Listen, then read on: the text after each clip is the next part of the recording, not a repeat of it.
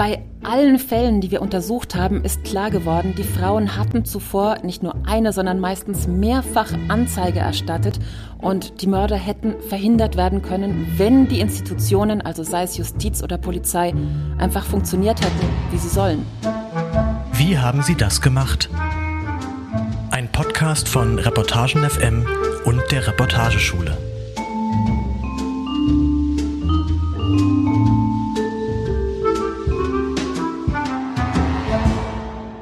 Herzlich willkommen, liebe Hörerinnen und Hörer zu Wie haben Sie das gemacht? dem Podcast der Reportageschule Reutlingen in Zusammenarbeit mit Reportagen FM. Wir, die Schülerinnen und Schüler der Reportageschule, laden hier die besten Reporterinnen und Reporter Deutschlands ein, um mit ihnen zusammen einen Blick in den Maschinenraum ihrer Texte zu werfen. Mein Name ist Christina Ratsch. Ich bin Schülerin des 17. Lehrgangs und meine heutige Gästin Karin Naundorf sitzt an einem Mikrofon 11.396 Kilometer Luftlinie von mir entfernt und zwar in Buenos Aires, der Hauptstadt von Argentinien. Hallo Karin. Hallo Christina, vielen Dank für die Einladung. Sehr gerne, es freut mich, dass du zu Gast bist. Karin, du bist Südamerika-Korrespondentin für das Schweizer Fernsehen SRF und seit 15 Jahren Mitglied des Reporterbunds Weltreporter. Du arbeitest viel für Fernsehen, Radio und auch für Printmedien. Und heute wollen wir über einen Printartikel von dir sprechen, der letztes Jahr im September 2021 in der Zeit erschienen ist. Er heißt Die Polizei, dein Freund und Mörder.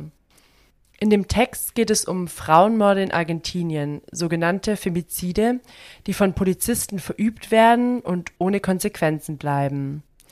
Dass so viele Frauen ermordet werden, ist eine Folge von behördlichem strukturellen Versagen.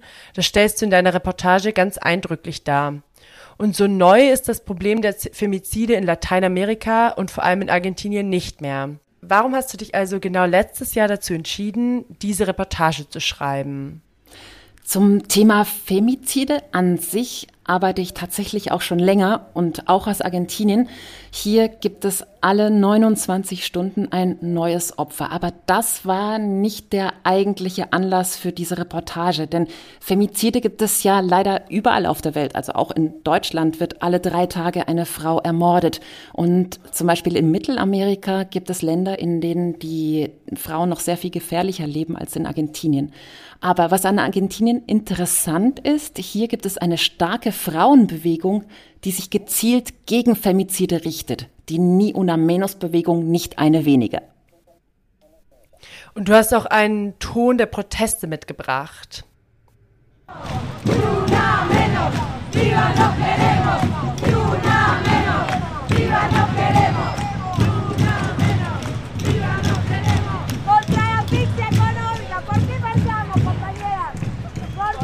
So klingt es dann auf einer Demonstration. Also es gehen regelmäßig Zehntausende auf die Straßen und protestieren und die Frauen haben auch schon viel erreicht, auch auf der politischen Ebene. In vielen lateinamerikanischen Ländern gibt es inzwischen auch Ni- und Menos-Gruppen, die Bezug dann auf die Argentinierinnen nehmen und übrigens auch in Berlin.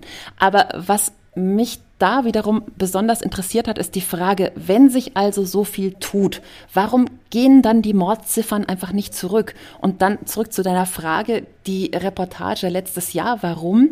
Da haben mehrere Morde Argentinien ganz besonders aufgewühlt. Also nicht nur, weil sie grausam waren, sondern weil es angekündigte Morde waren. Sie hätten ganz leicht verhindert werden können.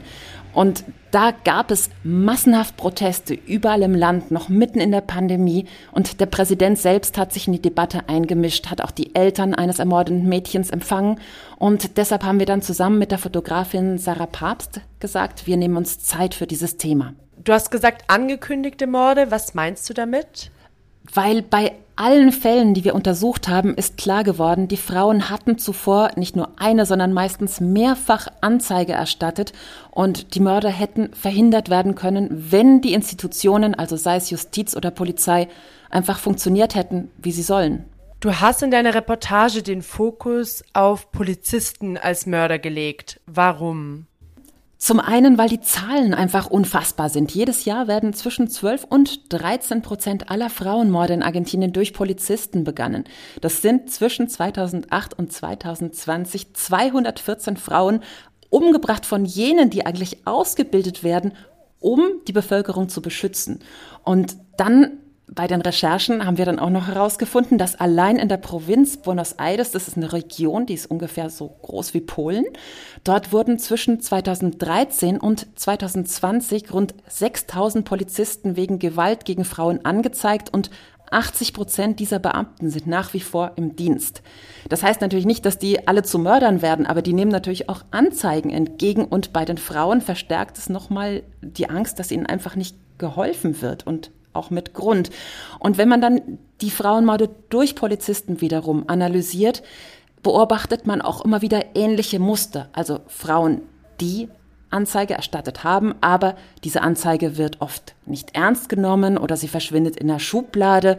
Sie ist dann auch manchmal gar nicht im System zu finden, weil schließlich auf der Wache kennt man ja dann den Gewalttäter und entweder traut man es ihm einfach nicht zu oder denkt, ach, die Frau ist hysterisch, die übertreibt oder manchmal gibt es auch den Faktor Angst einfach, sich mitten in einem Kollegen, der vielleicht auch in einer, in einer wichtigen Position in der gleichen Institution in der Polizei ist, sich da mit anzulegen, weil die Polizei in Argentinien ist eine korrupte Institution, und immer wieder sind auch Beamte in Drogenhandel oder andere mafiöse Strukturen ver verwickelt. Und das bedeutet halt auch, dass es innerhalb der Polizei gefährlich sein kann, sich gegen einen Kollegen einzusetzen. Dazu kommt dann wiederum, dass die Polizei ja ein Hilfsorgan der Staatsanwaltschaft ist und oft auch zuerst an einem Tatort ist. Und das bedeutet wiederum, sie hat dann alle Möglichkeiten, auch Spuren zu verwischen. Und das passiert auch tatsächlich immer wieder. Da wird dann zum Beispiel ein, ein Frauenmord auch als Selbstmord ausgegeben. Und also da bin ich zum Beispiel gerade an einem Fall dran, wo es vielleicht bald neue Entwicklungen gibt. Der Täter, ein Polizist, hat die Spuren mit ziemlicher Sicherheit verwischt und dann erstmal seine Kollegen zum Tatort gerufen, bevor dann die übergeordneten Instanzen kamen, das heißt also die Staatsanwältin oder auch eben eine andere Polizeieinheit. Denn eigentlich ist es so, wenn ein Polizist eines Mordes verdächtigt wird, dann darf nicht seine eigene Polizei die Spurensicherung übernehmen, sondern wenn es jetzt jemand aus der Provinz ist, dann muss es eben die Bundespolizei sein. Und das, das findet meistens nicht statt. Justicia por Úrsula. Úrsula, 18 años. Y Úrsula Bailio fue asesinada en un contexto de, de, femicidio el 8 de febrero. Úrsula Bailio fue asesinada, 19 años cumplió. Ya sabemos, Úrsula, todo el mundo se acuerda de este caso. Du schilderst in deiner Reportage die drei Fälle von Ursula, Barbie und Natalia, in denen es genauso abgelaufen ist. Was hat dich genau an diesen drei Fällen so entsetzt? Warum hast du diese drei Fälle für die Reportage ausgewählt? Ja, bei Ursula und Barbie war es so, dass die beiden Fälle erst vor kurzem passiert waren und ja auch mit Anlass für die Proteste im gesamten Land. Und also bei beiden ist es so, beide könnten noch leben, wenn die Justiz oder die Polizei gehandelt hätten. Und das wollten wir eben aufzeigen mit unseren Recherchen. Und der Fall von Natalia wiederum zeigt, dass die Morde an Barbie und Ursula kein Phänomen sind aus dem Jahr in dem Fall 2021, sondern dass es einfach Strukturen sind, die sich durchziehen und zwar über, über Jahrzehnte hinweg. Die Natalia wurde schon 2001 getötet. Genau. Ich kann auch gerne ein bisschen was über die Fälle erzählen, weil ich glaube, dann wird schnell klar, wo viele der Probleme liegen. Also zum Beispiel Ursula, die hatte dreimal Anzeige erstattet, aber es ist einfach nichts passiert. Auch nicht, als der dann später Mörder das Annäherungsverbot ignoriert hat. Und dazu kommt, dass der Mörder eigentlich schon im Gefängnis hätte sitzen müssen, aufgrund von zwei anderen Fällen. 2017 war er von einer Ex-Freundin angezeigt worden, weil er diese mit der Dienstwaffe bedroht hatte. Und im Jahr 2020 hat er ein Mädchen mit Behinderung sexuell missbraucht. Und für beide Taten also für, die, für die, das Bedrohen mit der Dienstwaffe von der Ex-Freundin hat er inzwischen vier Jahre Gefängnis bekommen. Und für die andere Tat war eigentlich schon am 5. Januar ein Haftbefehl ausgesprochen worden. Aber Januar, das ist in Argentinien Hochsommer und da funktionieren manche Dinge halt noch mal ein bisschen langsamer und der Richter, der da gerade zuständig war, hatte anscheinend nicht so große Lust zu arbeiten oder wie auch immer. Auf jeden Fall wurde der Täter nicht verhaftet hat erst Ursula umgebracht und dann nachträglich wurde der Haftbefehl dann nochmal wirklich berücksichtigt. Aber da, da saß er ja sowieso schon im Gefängnis. Das war eine sehr große und umfangreiche Recherche. Du hast mit den drei Familien gesprochen und du hast mit Richterinnen und Vorsitzenden von NGOs geredet und natürlich auch viel und innerhalb der Polizei recherchiert. Wie geht man eine so große Recherche an? Wo hast du angefangen und was war dein erster Schritt? Also ich glaube, der erste Schritt ist erstmal zu überprüfen, ob das Thema wirklich so wichtig ist, wie es scheint und auch ganz einfach, ob die Zahlen stimmen. Weil es gibt ja wenig offizielle Statistiken über zum Beispiel diese 12 bis 13 Prozent Frauenmorde durch Polizisten. Das sind NGOs, die das aufgrund von Presseberichten erstmal erheben. Also was eine ganz große, wichtige Arbeit ist. Und das war ja der Anlass für uns, uns mit dem Thema dann zu beschäftigen. Und das heißt also erstmal eine ganze Menge Hintergrundgespräche, Versuche, Akteneinsicht zu nehmen, die Zahlen zu überprüfen, dann auch eben Kontakte in Justiz und Polizei ansprechen, die man vielleicht vorher schon hat, auch off the record. Und dann sucht man natürlich Opfer. Und je mehr man sucht, desto mehr findet man auch. Ich hatte durch meine vorige Arbeit zu ähnlichen Themen schon gute Kontakte zu Angehörigenorganisationen, die mir auch bei dieser Recherche dann wiederum geholfen haben. Wie lange hast du insgesamt an dieser Reportage recherchiert? Kannst du das sagen? Diese Reportage ist ja ein Auszug von einem größeren Projekt, das ich zusammen mit der Fotografin Sarah Papst gemacht habe, und zwar mit Unterstützung vom Pulitzer Center on Crisis Reporting. Und das heißt, wir haben deshalb die Möglichkeit gehabt, uns wirklich sehr, sehr viele Fälle auch im Detail anzuschauen. Und für die Reportage in der Zeit haben eben wir dann drei davon ausgewählt, bei denen wir das Gefühl hatten, dass sie den, den Leserinnen vermitteln, was wir vor allem aufzeigen wollten. Und da ging es in erster Linie um die Probleme im System, also um Systemfehler. Ähm, warum passiert es immer wieder? Und da habe ich erstmal eine total komplexe Mindmap erstellt und zwar mit allen möglichen Fällen, mit Kontakten in der Justiz, in der Polizei, dann mit den Verbindungen zu diesen Fällen, mögliche Interviewpartner aus Institutionen und auch alle, die aus dem Umfeld der an, an Kontakte, die ich da herangekommen bin, also auch sogar Ex-Freundinnen von Tätern und natürlich ganz Insbesondere geholfen haben mir meistens die Eltern. Auch dann wiederum mit Kontakten zu den Anwälten, die dann wiederum einen vermitteln, dass man ins Gespräch kommt, vielleicht mit der Staatsanwaltschaft.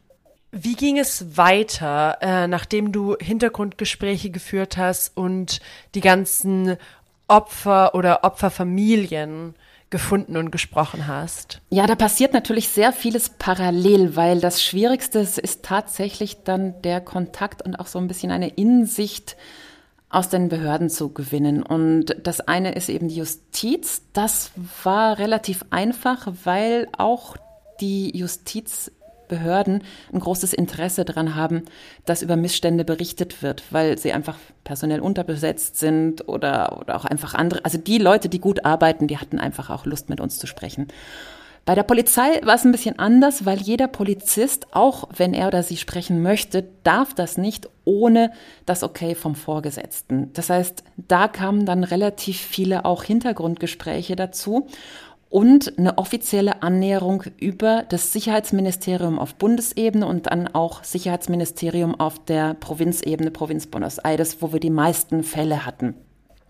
Und dort mussten wir erst dann einmal in den Ministerien überzeugen, dass wir also eine, ein seriöses Rechercheprojekt vorhatten und nicht Yellow Press sind und haben dann da tatsächlich dadurch auch Zugang bekommen, auch zu Schulungen der Polizei und zu Gesprächen mit der Dienstaufsichtsbehörde. Das ist die Behörde, wo eben alle Beschwerden, sei es intern oder auch Anzeigen gegen Polizisten eingehen. In deinem Text wird klar, wie in Argentinien die Behörden versagen oder eben die Gefahr ignorieren, bis es zu spät ist und wie sich Polizisten gegenseitig decken.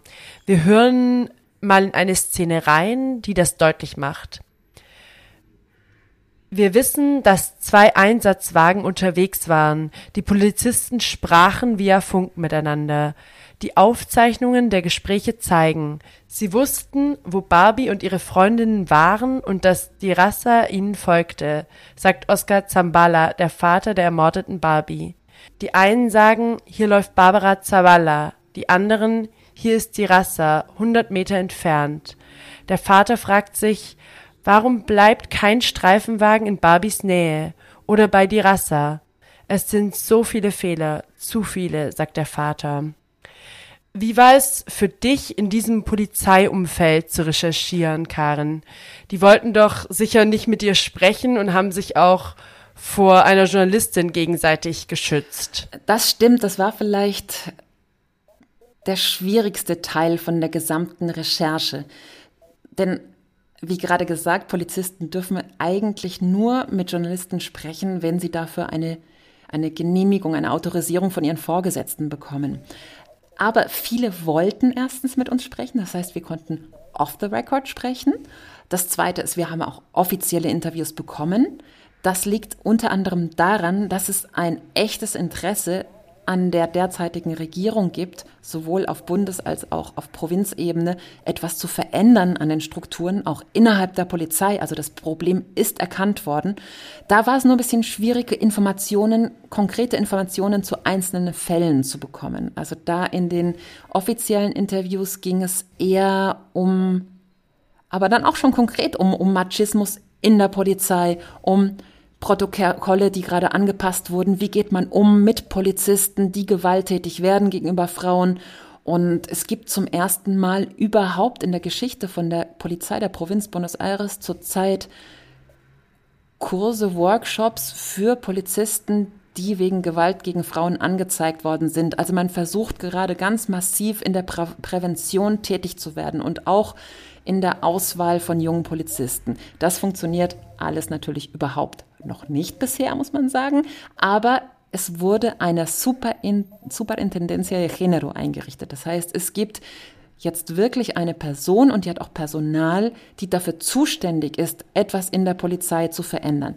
Das hat uns Türen geöffnet, aber nicht ausreichend. Was dazu kam, ist dann, dass wir auch von Opferseite her Zugang zu zur Innensicht zu Polizeistrukturen bekommen haben. Zum Beispiel der Vater von der der Vater von der ermordeten Barbie, der war ja selbst Polizist bis zu ihrem Tod.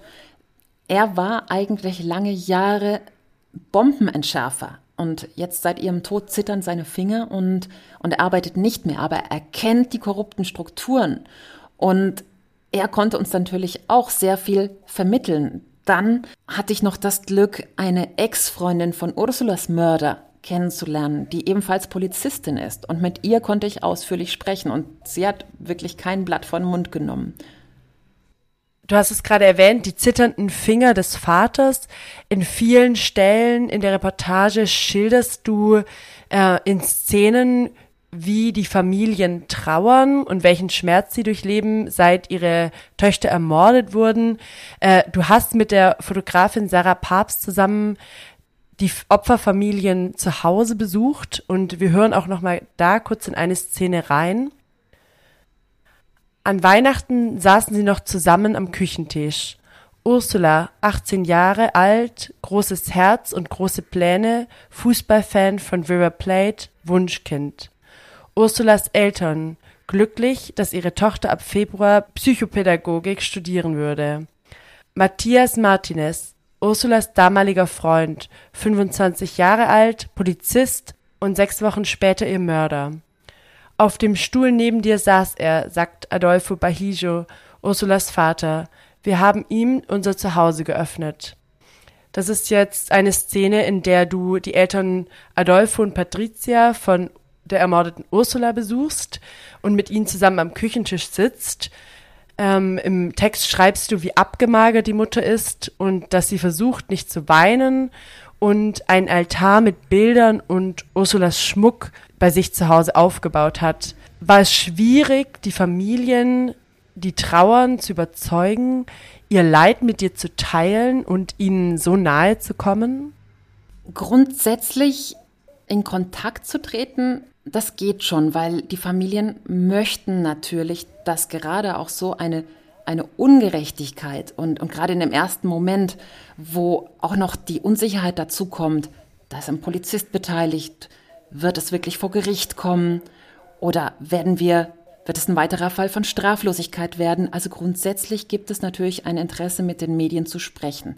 Aber das Wichtigste ist dann Zeit, weil ganz am Anfang natürlich bricht nicht nur die Welt zusammen, sondern auch die Kollegen von allen lokalen Medien überrennen natürlich dann die, die Angehörigen. Also ich habe von der ersten Demonstration, habe ich so ein kleines Handyvideo, da waren die Eltern in Buenos Aires und man sieht eigentlich nur riesen Fernsehkameras und irgendwo dazwischen ganz klein die grauen Haare von der Mutter, die kann man erahnen. Uns ist natürlich der Magazinrhythmus entgegengekommen. Wir hatten Zeit, wir mussten nicht aktuell berichten und konnten immer wieder vor Ort sein, also auch bei, bei einer Gedenkveranstaltung zum Beispiel. Und das hat die Mutter, insbesondere die Mutter, sehr schnell geschätzt, dass es uns nicht nur um diesen ersten Moment ging, sondern dass wir wirklich auch bis heute daran interessiert sind, den Fall zu begleiten. Denn inzwischen ist der Mörder zwar verurteilt, aber die Eltern haben 21 Strafverfahren angestrengt gegen Beamte, gegen aus Polizei und Justiz, weil sie einfach ein Zeichen setzen wollen, dass auch diese Beamten nicht straffrei bleiben, wenn sie nicht handeln und so, sei es direkt oder indirekt, den Tod eines Mädchens zu verantworten haben. Wie hält man bei einem so dramatischen Thema die feine Linie zwischen Voyeurismus und ehrlicher Berichterstattung? Das ist, das ist eine ganz wichtige Frage. Ich habe sehr vieles nicht aufgeschrieben und auch manchmal Angebote von Eltern ausgeschlagen, weil ich die Situation vielleicht einfach zu schmerzvoll und nicht notwendig für die Entwicklung der Geschichte fand. Zum Beispiel die Eltern von Ursula haben uns eingeladen, mit ins Krematorium zu gehen. Also solange ein Gerichtsverfahren läuft, muss eine, darf eine Leiche erstmal nicht angefasst werden. Ist ganz normal auf dem Friedhof, aber danach durften sie dann den Körper von Ursula ins Krematorium schicken und da haben sie uns eingeladen. Und da sind wir dann nicht hingegangen, weil wir das Gefühl hatten, das überschreitet jetzt jegliche Grenzen. Und wir hatten einfach schon auch so viele schmerzhafte Momente mit den beiden verbracht, dass wir uns dann dagegen entschieden haben. Und wir haben am Anfang auch lange diskutiert, ob wir, ob wir die Mörder kontaktieren. Und das haben wir dann abgelehnt, denn die äußern sich ja im Gerichtsverfahren. Das ist ihre Chance, ihre Version darzulegen. Warum sollten wir ihnen sonst das Wort geben und auch Präsenz in unserer Berichterstattung? Weil das, da habe ich ein bisschen einfach gesucht, was wäre der Sinn daran, jetzt darüber hinausgehend über, über einen Voyeurismus. Oh, wir gehen in Gefängnis und da ist ein Mörder. Ähm, weil ich finde, jede Person, die spricht in der Reportage, muss auch eine Funktion haben.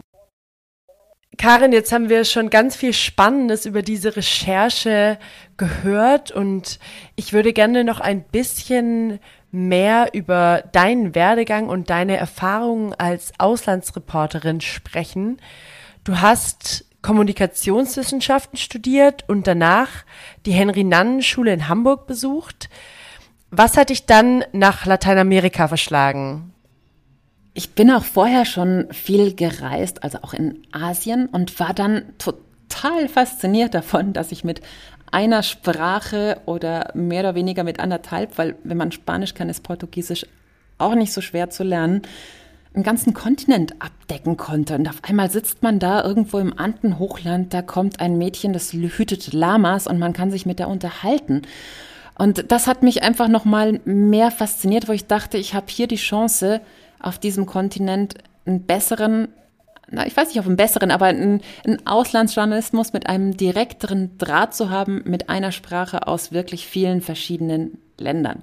Ich war aber davor auch schon in Argentinien gewesen, bevor ich diese Entscheidung dann getroffen habe, wirklich hier zu bleiben. Also eigentlich sogar bevor ich entschieden habe, wirklich Journalistin zu werden, weil ich habe angefangen mit mit 14 Jahren schon zu schreiben für, für die Lokalzeitung bei uns, die, die Mainpost in Bad Kissingen. Und danach bin ich nach Berlin gegangen, habe da für eine Musikzeitschrift gearbeitet und so weiter und Praktika gemacht. Und als ich dann zum ersten Mal in Argentinien war, habe ich dann erstmal so ein bisschen auch versucht zu schreiben, aber da wurde mir schnell klar, dass es sehr schwer ist, sich eine freie Existenz aufzubauen und deshalb bin ich danach nochmal auf die Nannenschule gegangen, auf die Journalistenschule in Hamburg, mit dem Ziel, mich selbstständig zu machen nach Abschluss der Schule.